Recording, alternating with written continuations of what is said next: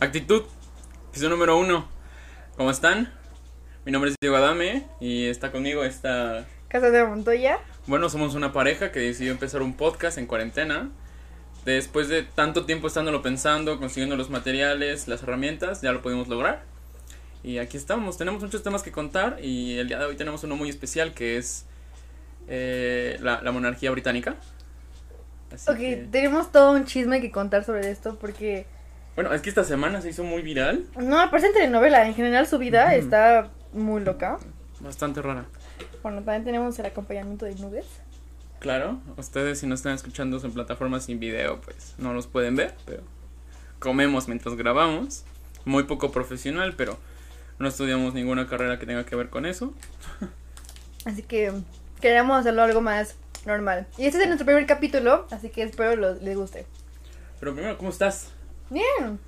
Ay, ¿Qué has hecho? Eh, pues nada, estuve en exámenes, ya los terminé. Eh, voy bastante bien con mi libro de la semana. Para quien usted no lo sabe, pero yo estoy eh, con, con Cass, mi novia, estamos haciendo un reto de una, un libro por semana. Está, está genial el proceso. Mi libro de esta semana está... No lo he terminado, Ok. pero está muy interesante. ¿Sobre qué es? Mm, bueno, pues hice un poquito de trampa ahí y estoy repitiendo 1984. ¿Otra vez? Estoy otra vez repitiendo 1984 Ajá. porque después voy a leer, eh, creo que se llama Un Mundo, un mundo Feliz, creo que se llama.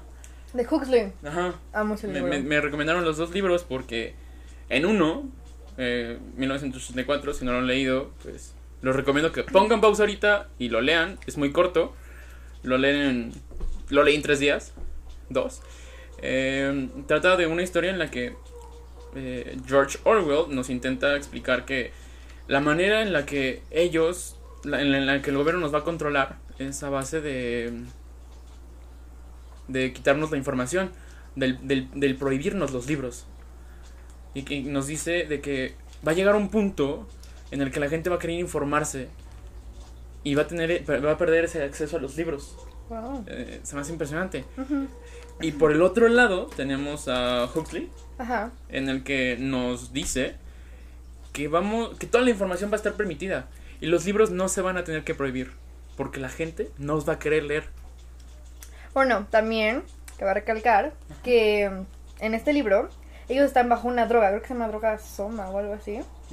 Esa droga los tiene como una especie de trance en el que todo es feliz, todo va de acuerdo a su vida normal, ¿Sí? pero eso es lo que los rige. Es un muy buen libro, lo recomiendo y tiene igual como que las mismas ondas de 1984. Claro. Así O sea, que- es la misma onda de controlarnos de alguna manera, pero Huxley va a través, nos controla a través de los placeres y George Orwell nos, nos controla a través de, de los miedos, del odio, de los de la prohibición de los sentimientos. En Ok. 1984 lo primero que nos prohíben es, bueno, se hace la semana del odio.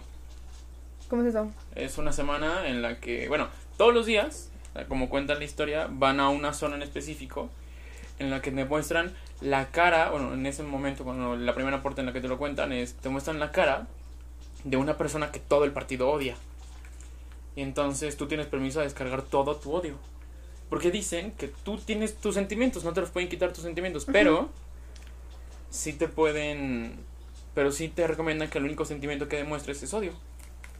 Y el miedo son los únicos que puedes tener. ¿Y ¿Cómo está la población con eso? Eh, pues no es que es muy curioso porque se manejan en tres grupos. Los que manejan eh, socialmente, los políticos, los más cercanos al partido. Después son los trabajadores del Estado.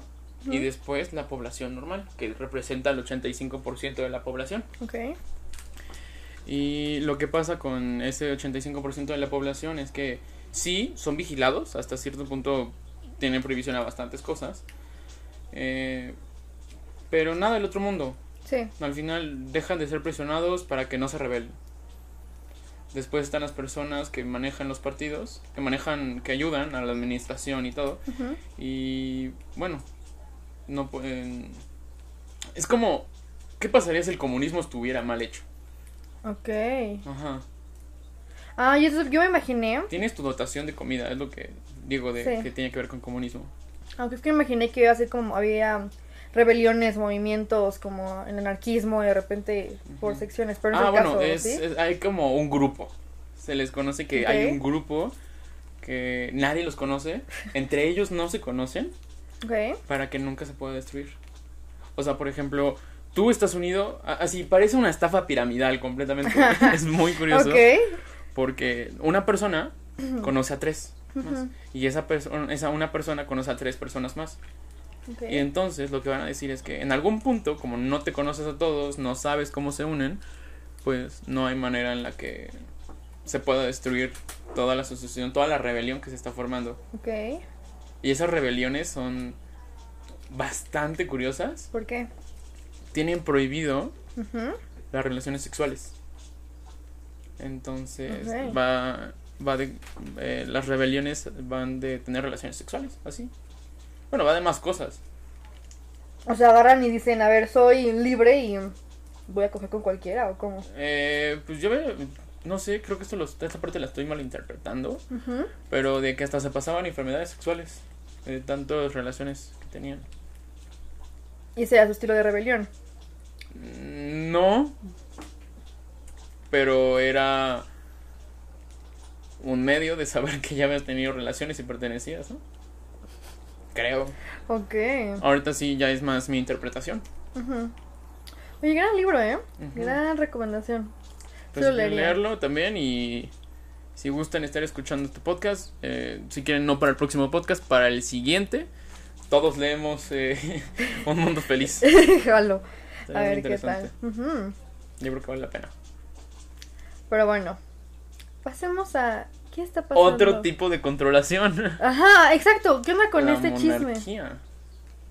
Parece historia de telenovela, honestamente. Se me hace muy raro que sigan ocupando ese sistema. Sí, todavía se ocupa creo que hasta en Dinamarca o algo así. Claro, igual España lo tiene, pero bueno, lo que tiene España es que la monarquía les funciona más para hacer relaciones, Sí. pero en sí tienen su gobierno. Ujú. Pero como yo tengo entendido, en Inglaterra no. En Inglaterra su sistema sí es la reina, ¿no? Sí, creo que sí, creo, pero no estoy segura de eso. Bueno, al final no deja de ser una familia de chismes, son las primeras Kardashians. Sí. Perdón por decirlo así, no, no es nada en contra de las Kardashians ni nada en contra de la reina. Pero podrían tener la corona en un reality show y seguro la vería. Bueno, está la serie de Crown, imagínate. Mm, Entonces, eh, no sé si te acuerdes, pero tienen sus bodas y en sus bodas. Yo no me las perdí, la boda a las 5 de la mañana. Te dije, yo te acuerdo que te conté, yo la de Kate y William me la paré a las 3, 4 de la mañana con mi abuelita a verla porque dije, esta boda no me la pierdo, tengo que verla. Es la boda de una princesa. Claramente todos quieren ver eso. Nacimos con. A ver, Disney nos educó de esa forma.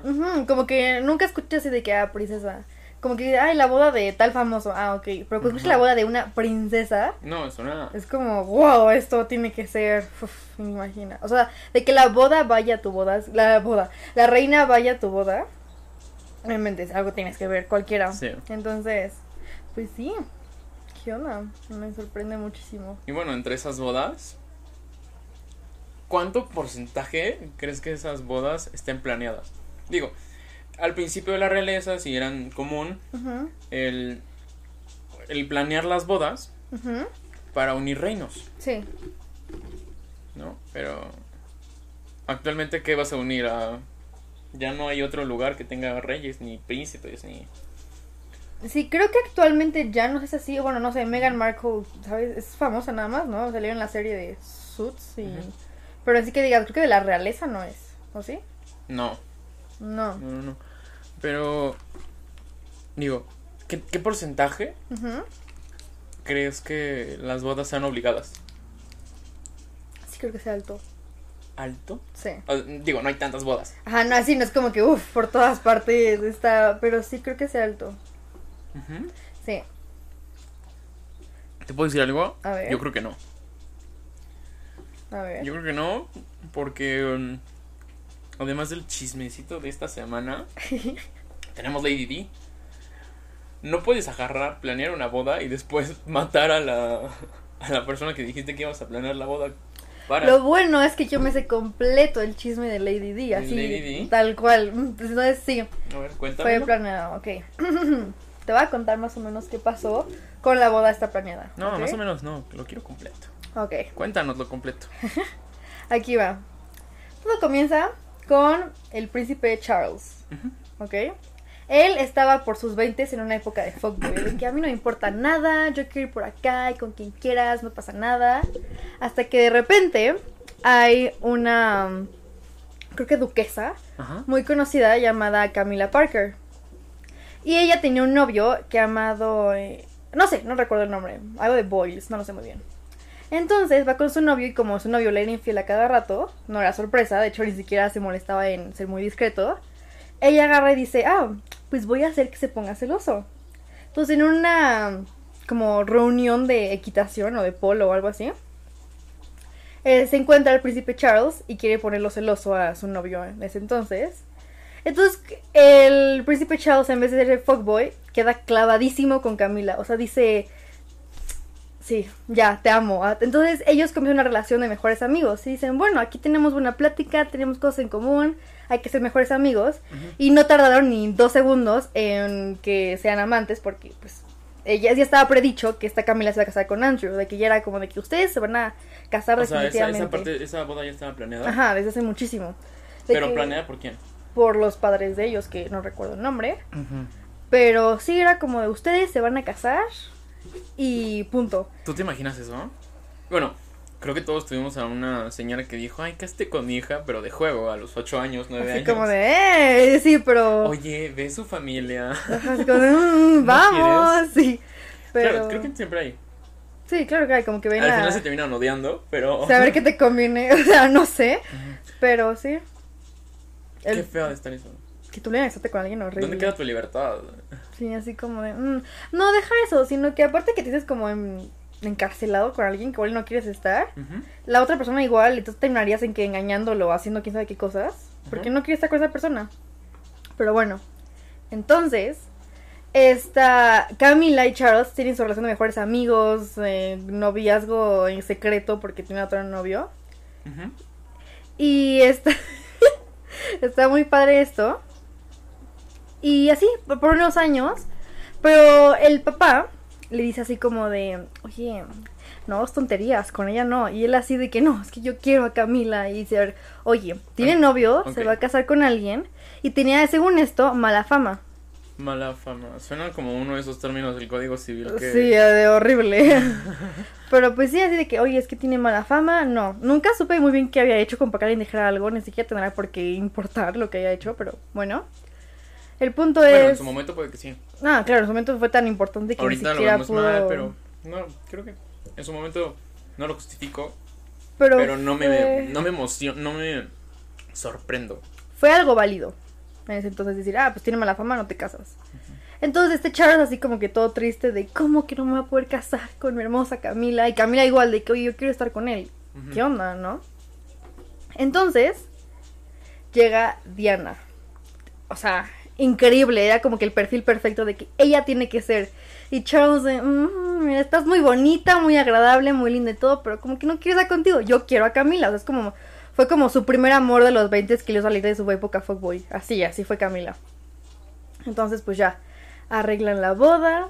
Camila se casa con Andrew, tiene un hijo. Y en la boda de Lady D Charles va hasta Camila junto con su hijo. Ajá. Y él se supone, dicen los rumores, que él le dio un brazalete a esta Camila de que es que nuestro amor es eterno por O sea, pero eso es como uno de esos rumores de The Crown.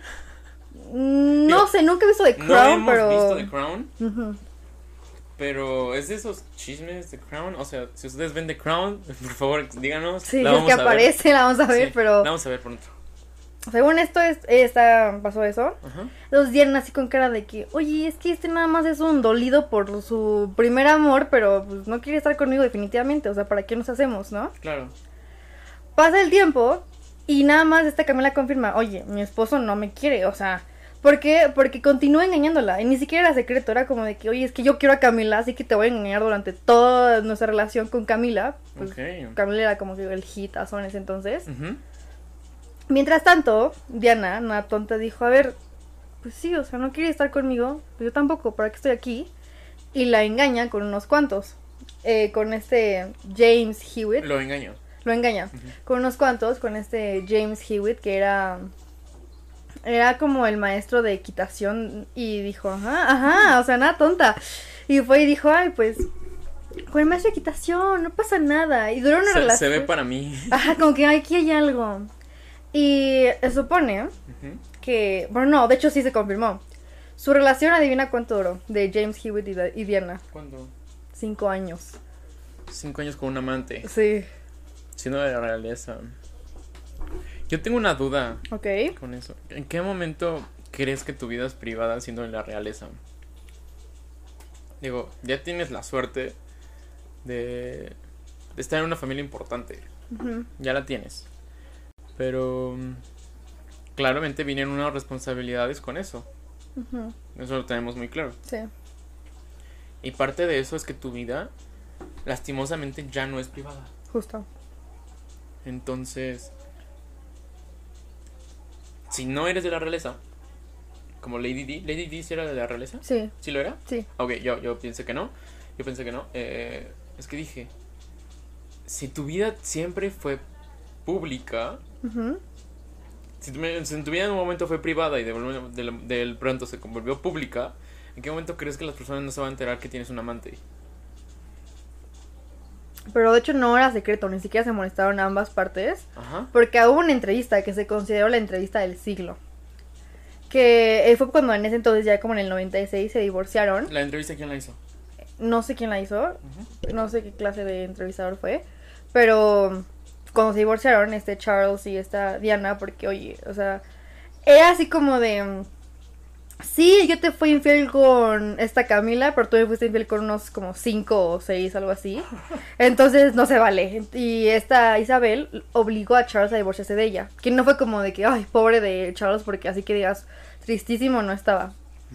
Entonces en esa entrevista del siglo, ella comparte y dice, oye, es que estaba muy, muy lleno este matrimonio porque éramos tres personas ahí. Tres ya son multitud en un Ajá, somos multitud ahí. Entonces, que así que digas tres, en realidad fueron más porque, oye, James Hewitt, oye, según eso el príncipe de Gales, oye, según un cirujano. Entonces fue como de que... Mm. Creo que fueron más de tres en ese matrimonio. Ok. Ajá, pero esta mm, Diana en esa entrevista lo compartió y dijo, oye, es que éramos muchas personas en el matrimonio, o sea, no me querían ahí y ni siquiera me sentía yo querida. O sea, no tuvo como... Es que te digo, no fue como... Nadie se molestó en que fuera un secreto. Entonces, pasa todo esto. ¿Y crees que eso lo justifica? ¿Qué? Que la razón por la que alguien no te quiera justifica que seas infiel. Porque no te quisieron, tú eres infiel. Ajá. Así como, oye, ya me hicieron, ya me hicieron una cortada. Así que pásame el cuchillo que yo se lo voy a hacer a otra persona. Tú me habías dicho, ¿no? Esto de una frase de, creo que, de que es mejor padecer una injusticia que Ah, bueno, es, cometerla, una, ¿no? sí, sí, creo que es de, Sócrates, creo. creo que es de Sócrates. Ajá. Sí, eh, prefiero padecer una injusticia antes de cometerla. Sí, justo. Eh, era mi frase de vida hasta que unos sucesos me hicieron cambiar completamente mi perspectiva. Hay que ser un poco avariciosos de vez en cuando. Cuando tenemos la oportunidad hay que intentar hacerlo. Pero eh, tampoco hay que ser culeros. Creo que es la palabra que me estaba intentando evadir, pero no, no hay, no hay- no hay que ser culeros. Si tenemos la oportunidad de hacer el bien, Háganlo. si no, No, es que siento que si es chingar por chingar, pues ahí está feo. Claro, pero digo, si alguien te hizo un daño, ya te fue infiel, no creo que la respuesta sea ser infiel. eh. Porque, bueno, a lo mejor te consigues una persona que no está en una relación, Ujú. Pero entonces ya no le hiciste daño a la otra persona. Mm, Pero ya te faltaste a todos tus principios, porque yo creo que en ese momento en el que tienes una relación y le eres infiel, no nada más te estás la estás engañando a ella. Te estás engañando a ti y eso suena muy típico, pero también estás engañando a tu familia. Ok, pero si ¿por los valores de tu familia te enseñaron cosas, ¿no? Yo te estoy hablando de un caso ideal. Si tus papás no te enseñaron nada, no justifica que a la edad de 18 años en adelante cometas tonterías. Ya estás grandecito, cabrón. Pero Lo que quiero decir es, si tus padres ya te enseñaron, te enseñaron tus valores y te enseñaron qué cosas están bien y qué están mal, y tienes una madre y un padre, aunque estén que casados o divorciados o en el peor de los casos que uno de tus familiares haya fallecido, pues te enseñó, ¿no? Ah, justo, tienes como un repertorio de valores y principios que te dieron tu familia. Sí, bueno, le te inculcaron mintiendo, a fin le estarías cuentas. mintiendo a tu madre. Y es como, si eres hombre, le estarías. Si eres un hombre heterosexual, le estarías eh, haciendo daño a tu, a tu madre. Y si eres una mujer heterosexual, um, a tu padre. Y si, bueno, y si no, pues ya saben. En casos viceversa, o sea, como te Sí. quede. no, pero sí creo que no, no se justifica. Pero en su caso ellos no se podían divorciar, no podían terminar, no era como de que, bueno, tú querías siempre estar con tal persona, pues vete con tal persona. No era como que eso posible. Entonces, ¿tú crees que hayan hecho una especie de acuerdo? Como de que, a ver, ya, como salga la cosa, tú engáñame con tantos quieras y yo voy a estar con la que en verdad quiero, o algo así. No por la entrevista. Mm, Porque claramente en una entrevista dices. Si. Lo que te permiten decir y lo que no, ¿no? sí. O sea, obviamente queremos quedar bien parados en el caso en el que nada nos hayan dicho, pero ¿tú crees que un caso, que, que un acuerdo en- de la de- en británico de, de la realeza va a estar mal hecho? No. No, no saldrían mal parados de ninguna forma. Sí, justamente creo que por eso se... Aparte de que sacó su vestido de la venganza, así como es conocido, cuando se enteró de que sí la siguen de como... Ese, esto, ese vestido cuándo lo sacó? No sé muy bien, creo que fue en un funeral o en una fiesta importante, que supone que tiene un código de vestimenta. y Claro no que sí, eh, tiene un código en el que no puedes mostrar tus rodillas, tu, no puedes mostrar tanto tus hombros, un montón de datos. Y ese vestido era como straple más muestra rodilla con abertura de aquí. Gran vestido, muy bonito, quiero decir. pero, pero- no era para la ocasión. Ah, no, definitivamente, eso todo tienes el código de vestimenta, pero fue el, oye, es que ya no me importa. Y sí, la entrevista que te digo, se iba a comentar esta, esta Diana de que, oye, es que, pues, yo no me senté bienvenida ahí porque era diferente y actuaba diferente y no iba acorde a lo que tenían estipulado. Entonces, ujú. de la venganza. Y después, falta algo ahí. O ya va directamente el accidente del coche. Mm, bueno, dato curioso. Ajá, En, mientras estaban en esta relación y ella, según esto, ajá. salió con el príncipe de Gales, que también estaba casado. Y eso lo dicen porque había fotos, según esto, de cómo... Todo según esto. Ajá, o sea, son como que rumores que noticieros lo confirman.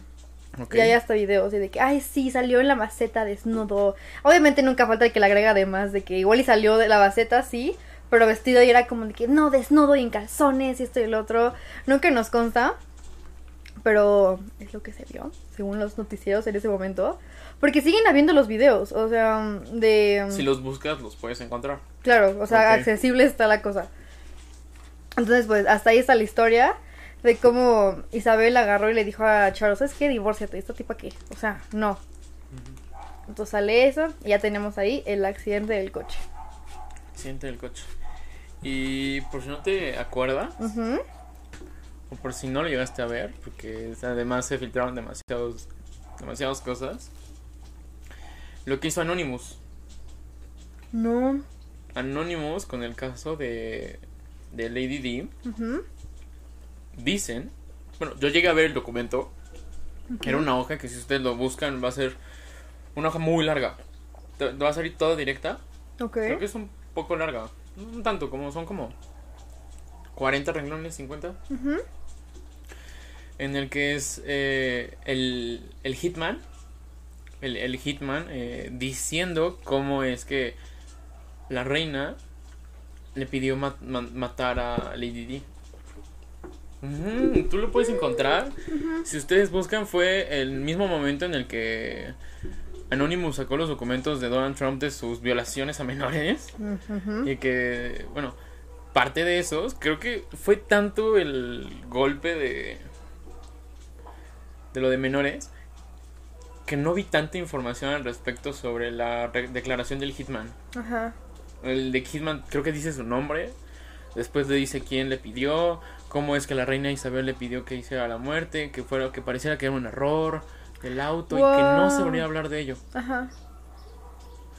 No tenía idea. Está, o sea, si lo buscas, lo encuentras seguro. eh, si no, a lo mejor me animo y lo pongo aquí en la descripción del video. y ahorita te Pongo- están buscando. Sí, no, pongo en la descripción del video el, el PDF y si no me lo piden.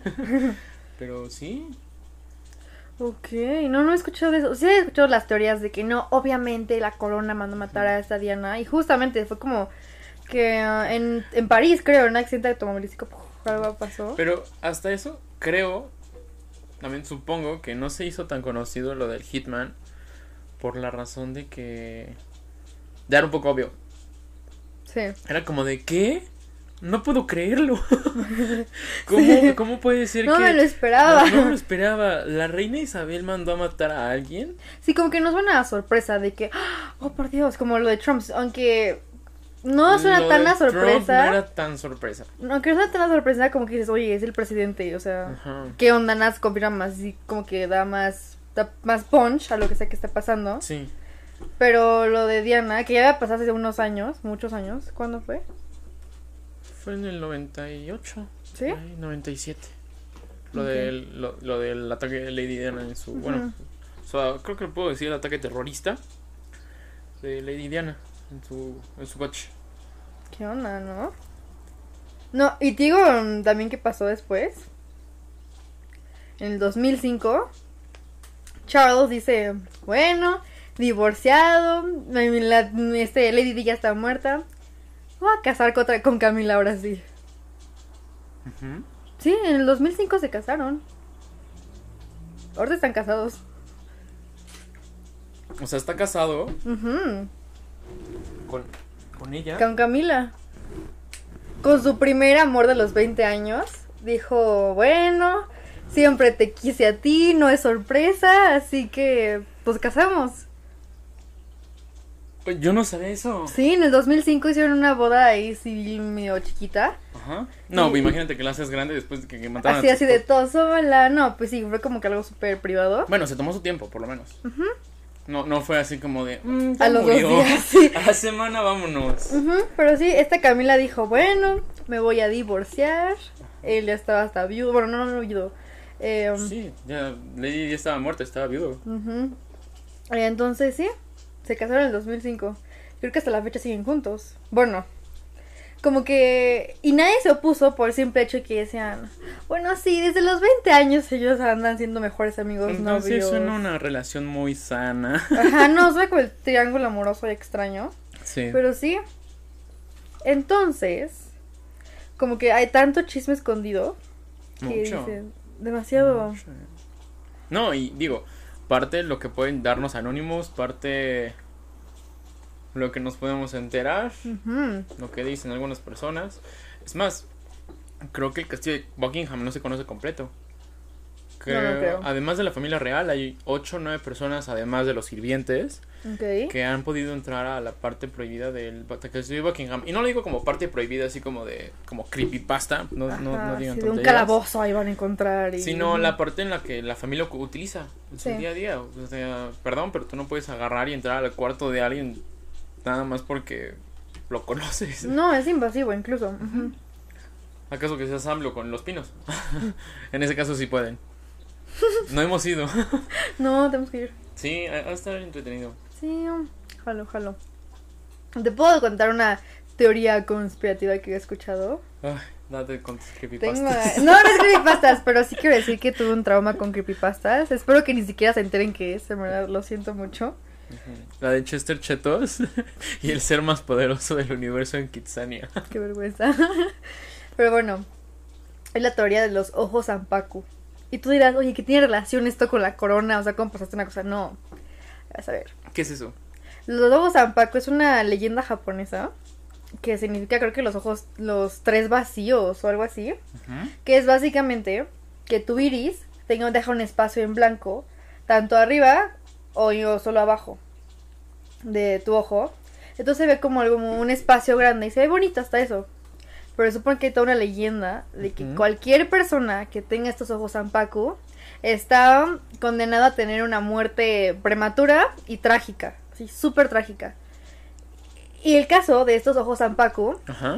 eh, Kennedy tenía esos ojos, Monroe tenía esos ojos, Amy Winehouse tenía esos ojos y Diana, la Lady D, también tenía esos ojos. Ojos zampa. Zampacu. Entonces dicen, oye, pues sí, se confirma la teoría de que, o sea, mucho- obviamente muchos científicos y términos médicos lo... Ah, ya, ya sé. Ya lo acabo de buscar mientras, mientras Cas estaba hablando. Y si nos están viendo en YouTube, eh, se, los, se, los, se los enseño. Lo- son, son los ojos así que no enseñas la parte de arriba de tu cuerpo, de tus ojos. Sí, ven como la parte de abajo no la enseñan.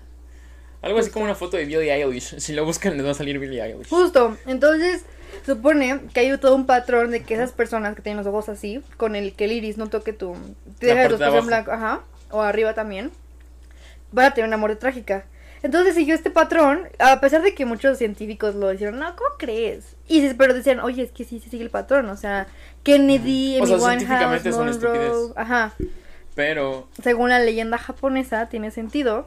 Y Lady Di fue parte de esto. De hecho, hasta Billie Eilish tiene los ojos así, así que ya veremos en unos años. Espero que no le pase nada. Pero veremos si es que es cierta esa teoría. claro que sí. Pero si según es una muerte prematura. Y Lady Di los tenía. Así que por eso, ¡pum! Esa fue la razón por la que falleció. Porque desde que nació tenía ese. No, y dejó dos hijos súper pequeños. Ujú. Ese, ese, creo que duele. Dejar unos hijos tan pequeños. ¿En serio? No, pero a tu mamá a esa edad a estar de huevos. Ah, pensé que los ojos. No, lo hablo de Los ojos hijos. duelen. Dejar, a- Ah. dejar a tus hijos así de pequeños. Dios no se lo desea a nadie. No, tampoco. ¿Con, con qué trauma te hace quedar? ¿Sabes? Mm. Creo que es muy necesario una mamá. No, mucho. Aparte, vivir con las personas que posiblemente, o vamos a tener la teoría de que, oye, creo que tuvieron que ver algo con la muerte de mi mamá, a veces es muy duro. Como que convivir así como de que, ah, hola abuela, creo que tú mataste a mi mamá. Como Sí, oye abuela, creo que tú mataste a mi mamá. ¿cómo vives con eso siquiera? Sí, no, yo creo que le quitaré el creo. Oye abuela, tú mataste a mi mamá. ¿Qué pedo? Está cabrón. mucho. Es que también la corona tiene ciertos tratos, que hay muchas quejas, por ejemplo, Meghan Markle, y lo que está pasando ahorita. Ajá. Bueno, por si no se enteraron, eh, bueno, eh, se están, ellos se están separando de la corona. Este, el príncipe, Eh, Harry. el príncipe Harry y su esposa se están separando de la corona porque dijeron que era demasiado tóxica. En resumen, sí. En resumen, la familia real es muy tóxica, eh, nos está haciendo daño, así que nos iremos con nuestros millones que nos llevamos de Inglaterra a Estados Unidos. Ajá, lo que me heredó mi mamá y mi bisabuela, ya nos vamos. Sí, y entonces ahorita están en, creo que en su casa privada de Los Ángeles, En California. en California. No, ajá, eh, pero ahorita fue divertido cómo Ajá. estaba Harry diciendo, es que nos cortaron los fondos. No, así como que haciéndole como, ay, pobres nos quedamos. Eh, o sea, su casa cuesta como 35 millones de euros. Porque tiene cine, tiene spa, tiene nueve habitaciones, 16 baños, cancha de tenis. O sea, así que digas, sus pobres se quedan sin fondos, pues no, ¿eh? Tengo una duda. Ajá. ¿Cuánto, ¿Cuánto de cagar para tener 36 baños? ¿16? ¿Cuántos? 16. Bueno, más de 4, ¿por qué? Yo sé, ¿qué haces ahí? O sea, de que Ajá. un día uno, un día otro, o sea, ¿cómo te vas dividiendo? Ujú. Y la casa está enorme, tienen hasta alberca de todo, es una cosa, y está en Montecito, creo. Dijiste 16. Ajá. Ujú. Estaremos hablando que en un día de 31 y que hagas todas tus cosas una vez por semana, una vez por día, Ajá.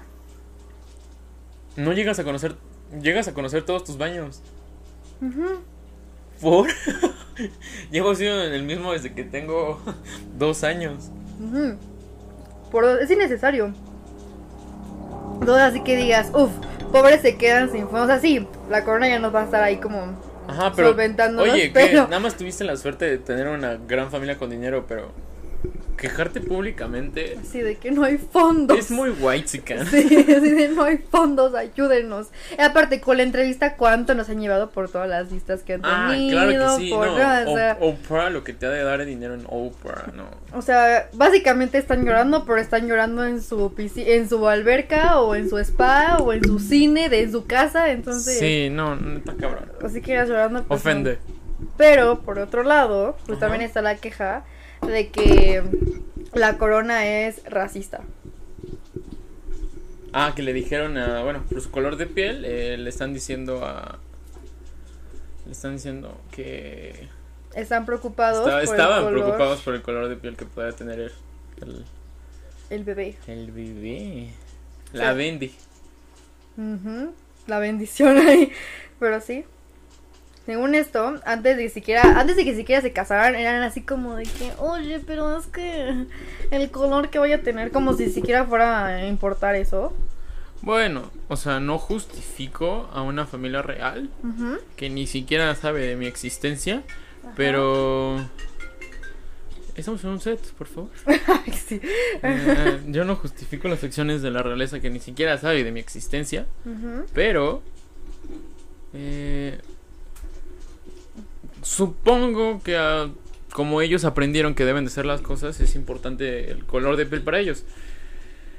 Se me hace una acción horrible, Es horrible. sumamente Es, discriminatoria. repugnante, incluso así como de que, oye, fíjate que. Sí, pero creo que... Ahí está lo mismo de que elección con quién te casas. Sí. Eso sí. Es Bueno, si ya le dieron la oportunidad de de casarse con quien quiera, pues que le dejen escoger a la persona que quiera, ¿no? Sí, o sea, es como de que pójate con lo que quieras, pero hay una restricción muy enorme de color de piel, de que familia, es como de que, oye, pues es casarse con quien quiera, no es como que no tiene que influir Bueno, no el podemos color. estar criticando nosotros a la familia real. Porque, ¿qué onda? eh? Muy raro. Es muy selectivo eso de que, o sea, con quien quieras, pero con ciertas cosillas por ahí, ¿sabes? Es muy selectivo. Demasiado. Entonces, pues sí dijeron, oye, es que no es posible que era toda una preocupación qué color va a tener este Archie, ese se llama ni el bebé. Está bien bonito. Está muy tierno, es la cosa más linda. Entonces, ah, de hecho ya está embarazada otra vez Meghan Markle. Va a ser niña. Ya, ya saben, ya está confirmado que va a ser niña. Sí. Ay, qué padre. qué. Ya sé, qué bueno. Muchas felicidades. No sabes de nuestra existencia, no vas a escuchar este podcast, Pero, pero, felicidades. muchas felicidades. Entonces, pues sí. Ojalá este la estén pasando muy bien. Aparte, también con este tema de Harry y Meghan, ¿Sí? hay mucha gente que dice, oye, es que se va a repetir lo de Diana. ¿Lady y... Di? Sí, justo. ¿Lo ves posible? ¿Qué te pasó con este micrófono? Acabo de tener un problema con este micrófono. Se me zafó. Sí, Disculpen, pero bueno, podemos seguir con el tema. este... Perdón. Siento que toda atención va a ese micrófono, a dónde vaya. Sí. Eh, ustedes no lo saben, pero es la tercera vez oficialmente que grabamos un podcast. Eh, dirán, oye, ¿por qué? Si nada más es el, es el, es el primer episodio. Eh, porque no, no sabemos grabarlos. Eh, el Hemos primer episodio, el primer episodio que tuvimos tuvo la falla de que su micrófono no se escuchó. El segundo episodio, no, además de que no se escuchó, lo subimos en un en un en un orden que no, o sea, en un, en un formato que no estaba, lo subimos en MB, MKB. MKB. Recomendación, si quieren hacer su podcast, fíjense que lo estén grabando en MP4 porque, o en punto .mop. porque si no, no van a poder grabarlo. O sea, bueno, no, no van a poder editarlo, pero subirlo a YouTube directo. Bueno, a lo mejor editarlo sí, pero nosotros lo editamos en Premiere Pro. Y Premiere Pro no nos deja, nos dice que no, que no nos lo puede aceptar. Entonces, lo que lo siguiente que hicimos fue dijimos, "Oye, a lo mejor lo podemos hacer- ocupar un convertidor como los que ocupas de PDF a .docs en la computadora en internet." Eh, el primer archivo que pesó que 5 gigas pesó, pesó, pesó 5 gigabytes y nos dijeron bueno lo máximo que te aceptamos son 2 otros de ah bueno sí lo cortamos pero dónde lo cortamos y nadie nos deja cortarlo Justo. entonces no nos, terminamos perdiendo ese primer episodio estaba muy bueno Está muy bueno. Se lo perdieron, la Se verdad. lo perdieron, la verdad estaba muy interesante. Estaba muy interesante. Después con eh, no, también tuvimos el problema del micrófono. Porque dijimos, a lo mejor lo subimos nada más a Anchor. Pero no se escuchaba su micrófono y nada más se escuchaba mi voz. Después, en el segundo episodio, no me gustó.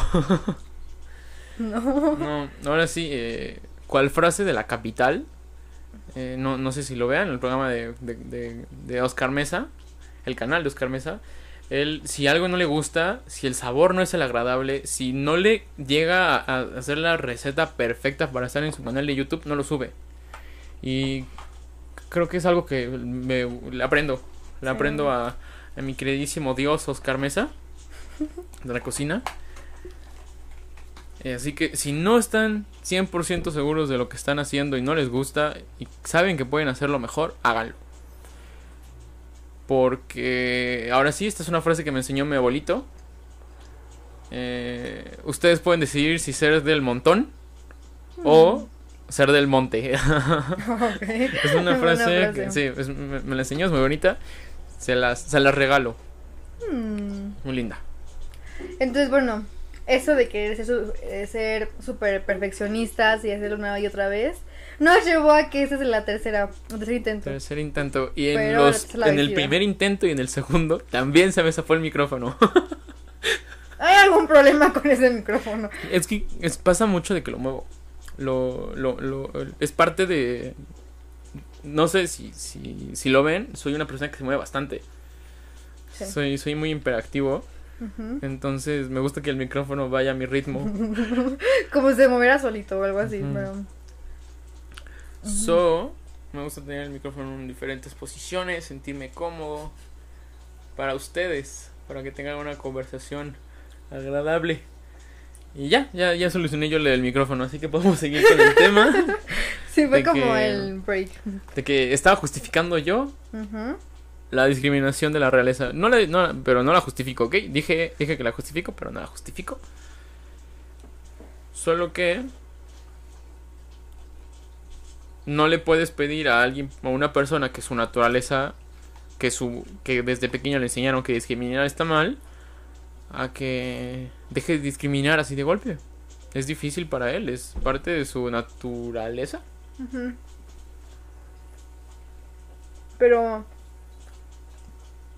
¿Por qué haces que otra persona quiera suicidarse y todo? Porque, ay, es que aún no me acostumbro, ¿eh? O sea, así no era antes. Sí, bueno, hay que me a actualizarse, entonces... Porque esa Megan dijo, oye, es que yo llegué a tener pensamientos suicidas. Ajá.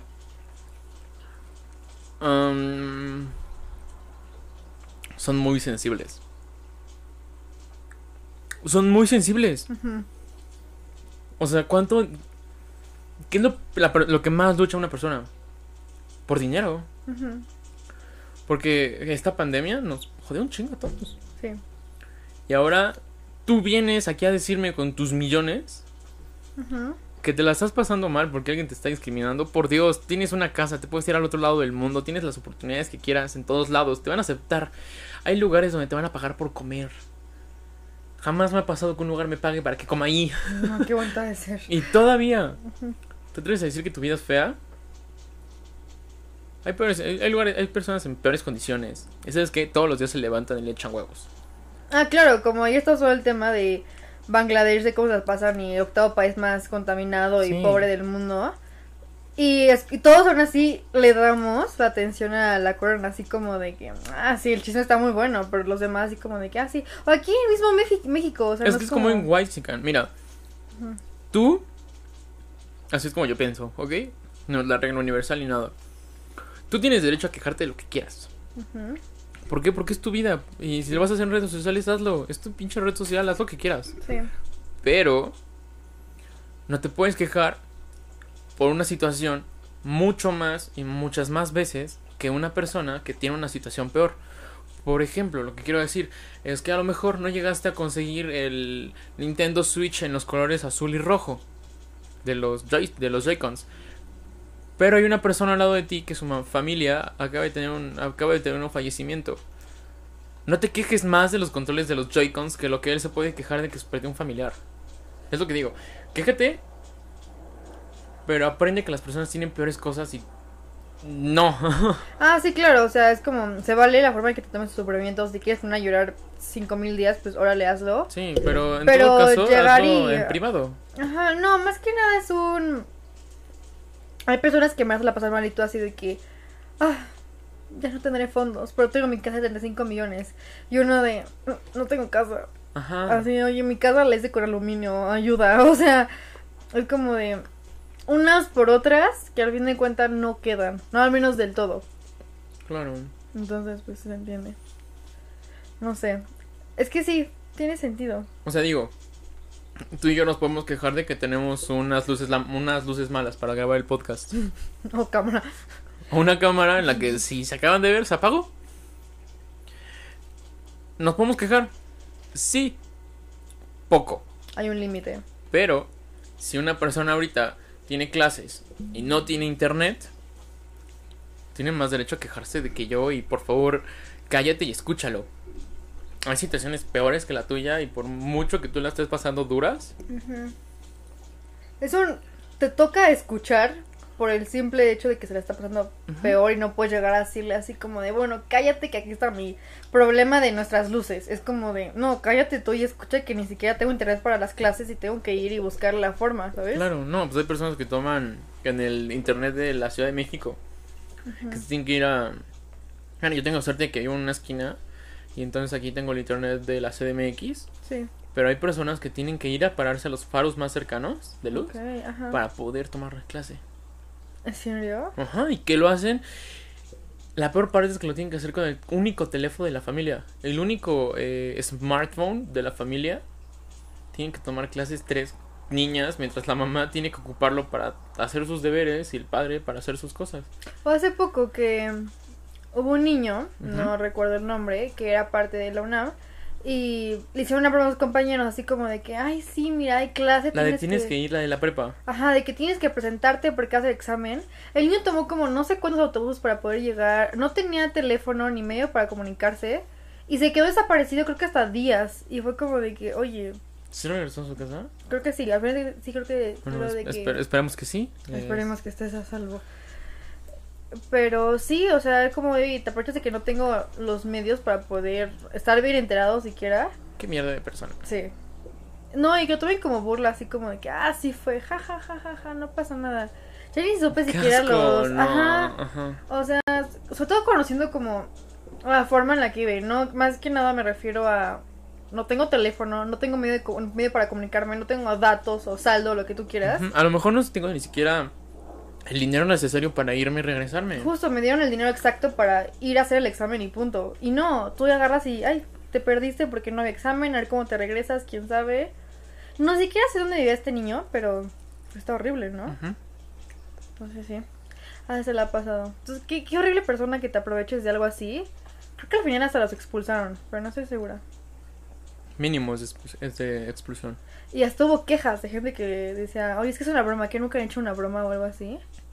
Hay niveles. Hay tipos de bromas. O sea, un nivel es que, órale, te escondo la mochila en el salón y jaja, luego aquí está, te la aparece la nada. Ah, oye, ve a la escuela, sé que no tienes medio para conectarte y órale, preséntate, no pasa nada. Es como de, oye, tantita responsabilidad, porque hay de broma a broma. Claro, no. Pero sí.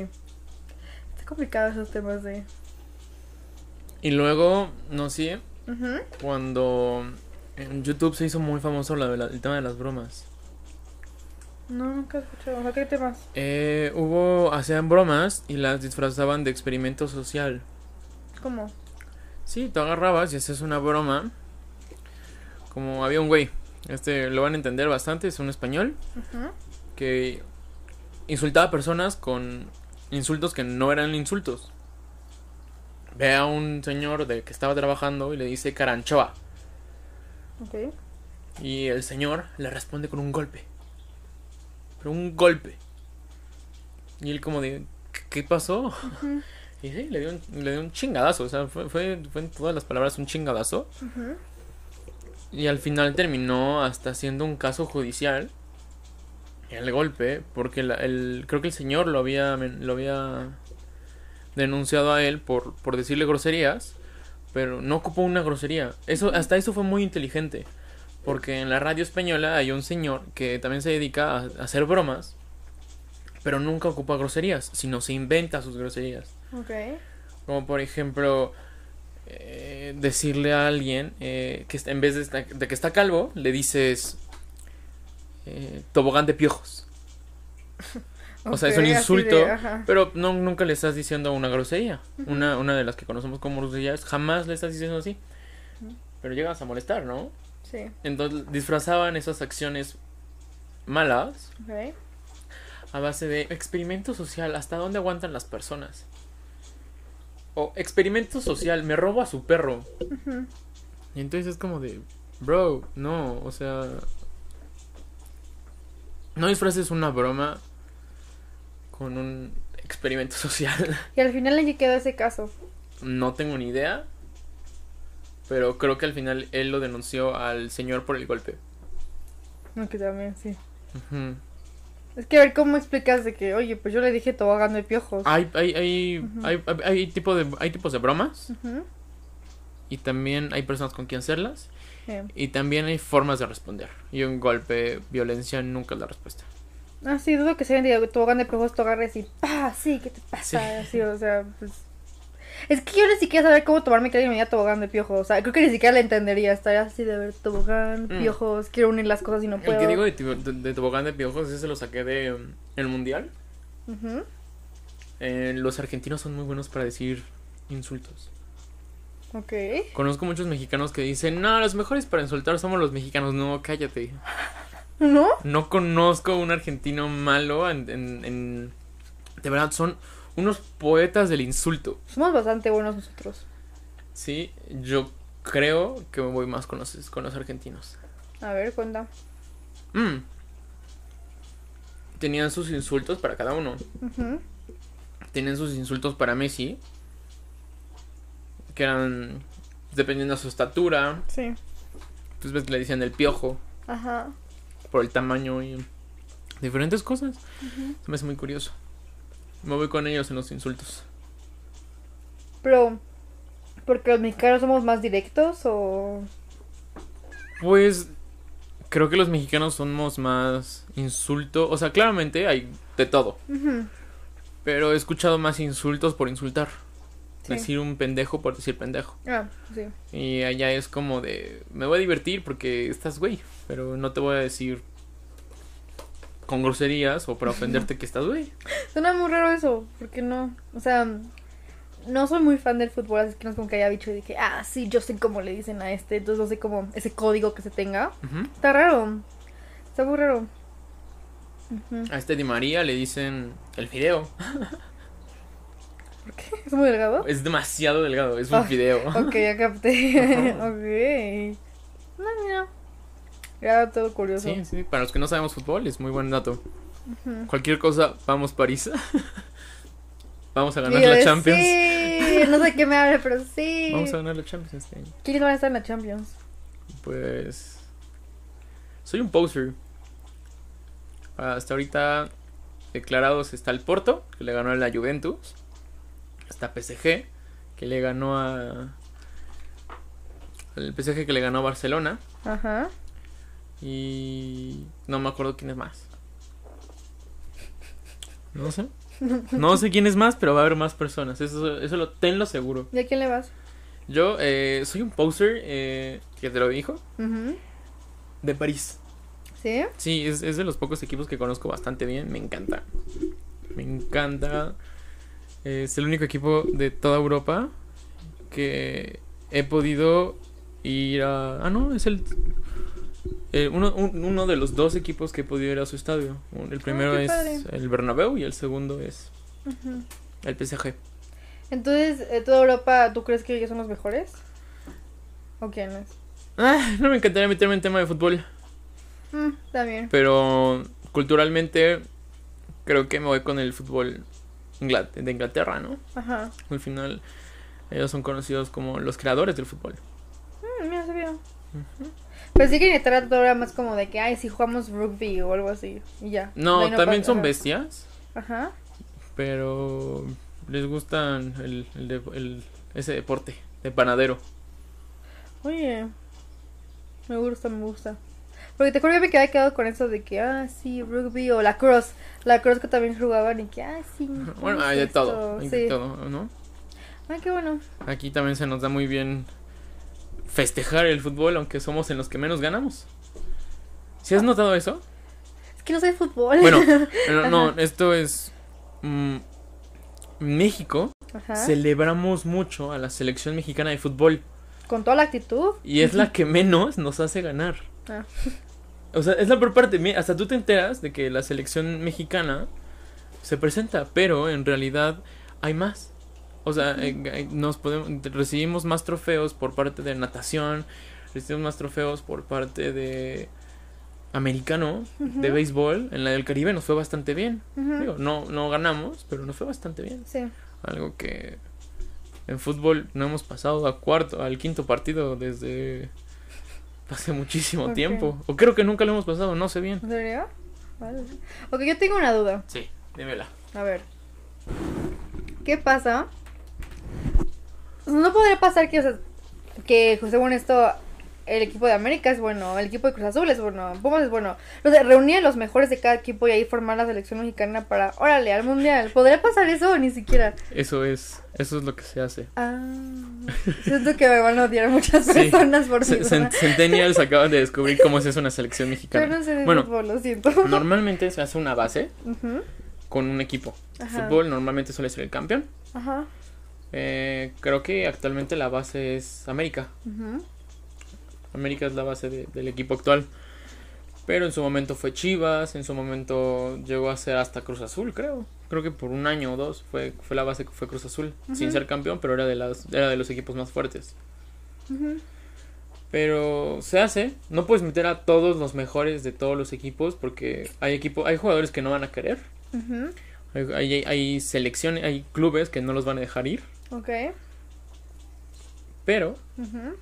Aún así, uh, aún ni teniendo ahorita en este preciso momento Hugo Sánchez, a Chicharito en su mejor época, cabrón, deja de jugar Warzone y mejor ponte a ponte a entrenar en el Galaxy y ni con eso creo que llegaríamos a un cuarto partido. Además, le exigimos más a la selección que no nunca nos ha hecho ganar ni madre Ajá. que al gobierno. Dios. O sea, es muy curioso. Porque hasta me formo parte, no me siento orgulloso de esto, pero no conozco a mi candidato. Ya van a ser las elecciones. Soy, soy, soy, me, me escogió el INE. Ganó el giveaway. Gané- así me dijo el, el INE. eh, ganaste el giveaway del INE. Y yo de, ah. Gracias. Sí. Pero, pero estoy orgulloso. Sí. Porque digo, a la mayoría de personas que conozco se queja del tema. Pero si no hago yo mi parte por este país, ¿Qué? no me puedo agarrar y quejar que la situación está mal. Sí. Entonces, este año me voy a estar informando de quién más son los candidatos. A escoger el mejor, el de mejores propuestas. Y la peor parte es que ya no son mejores propuestas, sino la menos peor. Justo. Y en deportes, béisbol, ¿qué onda con México? Me encanta el béisbol. Ok, no lo saben. Me encanta el béisbol. Amo los Diablos Rojos y a los Dodgers. Eh, ya va a empezar ahora por fin la temporada. Creo que sí la vamos a... ¿Marzo o abril? En, en- creo que es el 5 de marzo. Ok. No sé bien. Ajá. que ya empieza la, el torneo aquí en la Ciudad de México, en el. Harp Helú. El estadio más moderno de toda la Ciudad de México es el Harp Helú, está muy bonito por si gustan ir. Hay entradas de todos los precios, no, no está pagado, ojalá nos pagaran. Yo quiero, por lo menos, aunque nos den Promoción y ni siquiera. Pero es el estadio más bonito, el de Ajá. mejor comida, tiene la zona de, de- tiene una zona de compras de playeras y mer- merchandising muy muy bonita. Ajá. Eh, y ya, ya es hora de que haya partidos. Porque Ah, el, imagínate, nuestro, nuestro presidente da, dio una cantidad muy fuerte de dinero al, al béisbol hace tres años, Sí. hace dos años aproximadamente, Ujú. y no se ha podido ver reflejado. Mm. Por la cuarentena más que nada, ¿no? O en general. Por, por la cuarentena no se ha podido ver reflejado. Después empezaron a sacar datos de que él le estaba dando dinero al equipo de su hermano, lo cual es casi completamente falso. Es falso por el dato de que lo sí dio dinero al béisbol. Pero no solamente fue hacia ese tipo, sino era una zona de esas grandes de que están dedicadas al deporte. Y entonces lo dio creo que 50 millones. Creo que me estoy yendo muy poco, 50 millones. Ah, es poco. Ok. Para el gobierno es muy poco, 50 millones. Sí. Pero dio 50 millones a eh, arreglar las zonas. Ujú. Y las están arreglando, las están acomodando, haciendo bonitas, manteniendo el uso de las personas. Ujú. Y, y la mayoría dijo, no, se lo está dando a su, a su hijo, a su padre, a, a su hermano. Y pues, sí, deberíamos de gastar las mejores cosas, pero eh, se hizo. Mm. Lo único que nos podemos hacer es quejar y tomar mejores decisiones en caso de que no nos guste lo que está haciendo. Pero bueno, esperemos que esté muy bien el béisbol este año, a ver qué tal. A lo mejor. Ya iremos viendo en tanto en México como Diablos, que es tu equipo favorito, como Diablos, en, te amo. en Dodgers y los demás, que alguien tiene un equipo que le guste. Pero bueno, ay, me la pasé muy bien. Me la pasé bastante bien contigo hoy. Me encantó. para buen episodio número uno. Este, ahora sí lo van a estar viendo ustedes. Este es el episodio número uno de. Actitud. Eh, si nos escuchan desde plataformas como Spotify eh, o plataformas más que nada que sean de puro audio, tienen un tráiler en todas las en- tienen un tráiler por si lo quieren ver, dura 14 minutos, hablamos de la vida, En general. eh, la vida en general y las drogas en las personas que hacen mucho daño. No se droguen, no tomen alcohol en exceso y todo lo que sea legal, bienvenido. Ya va a ser legal la marihuana también. Imagínate. No sé cómo está el procedimiento actual, pero está. Pero lo de la diputada, eso de pararte en pleno y decir mentiras, qué feo. Porque se para, se paró y dijo que una mordida a un brownie te hacía perderte por tres días. Cuatro días. Cuatro días.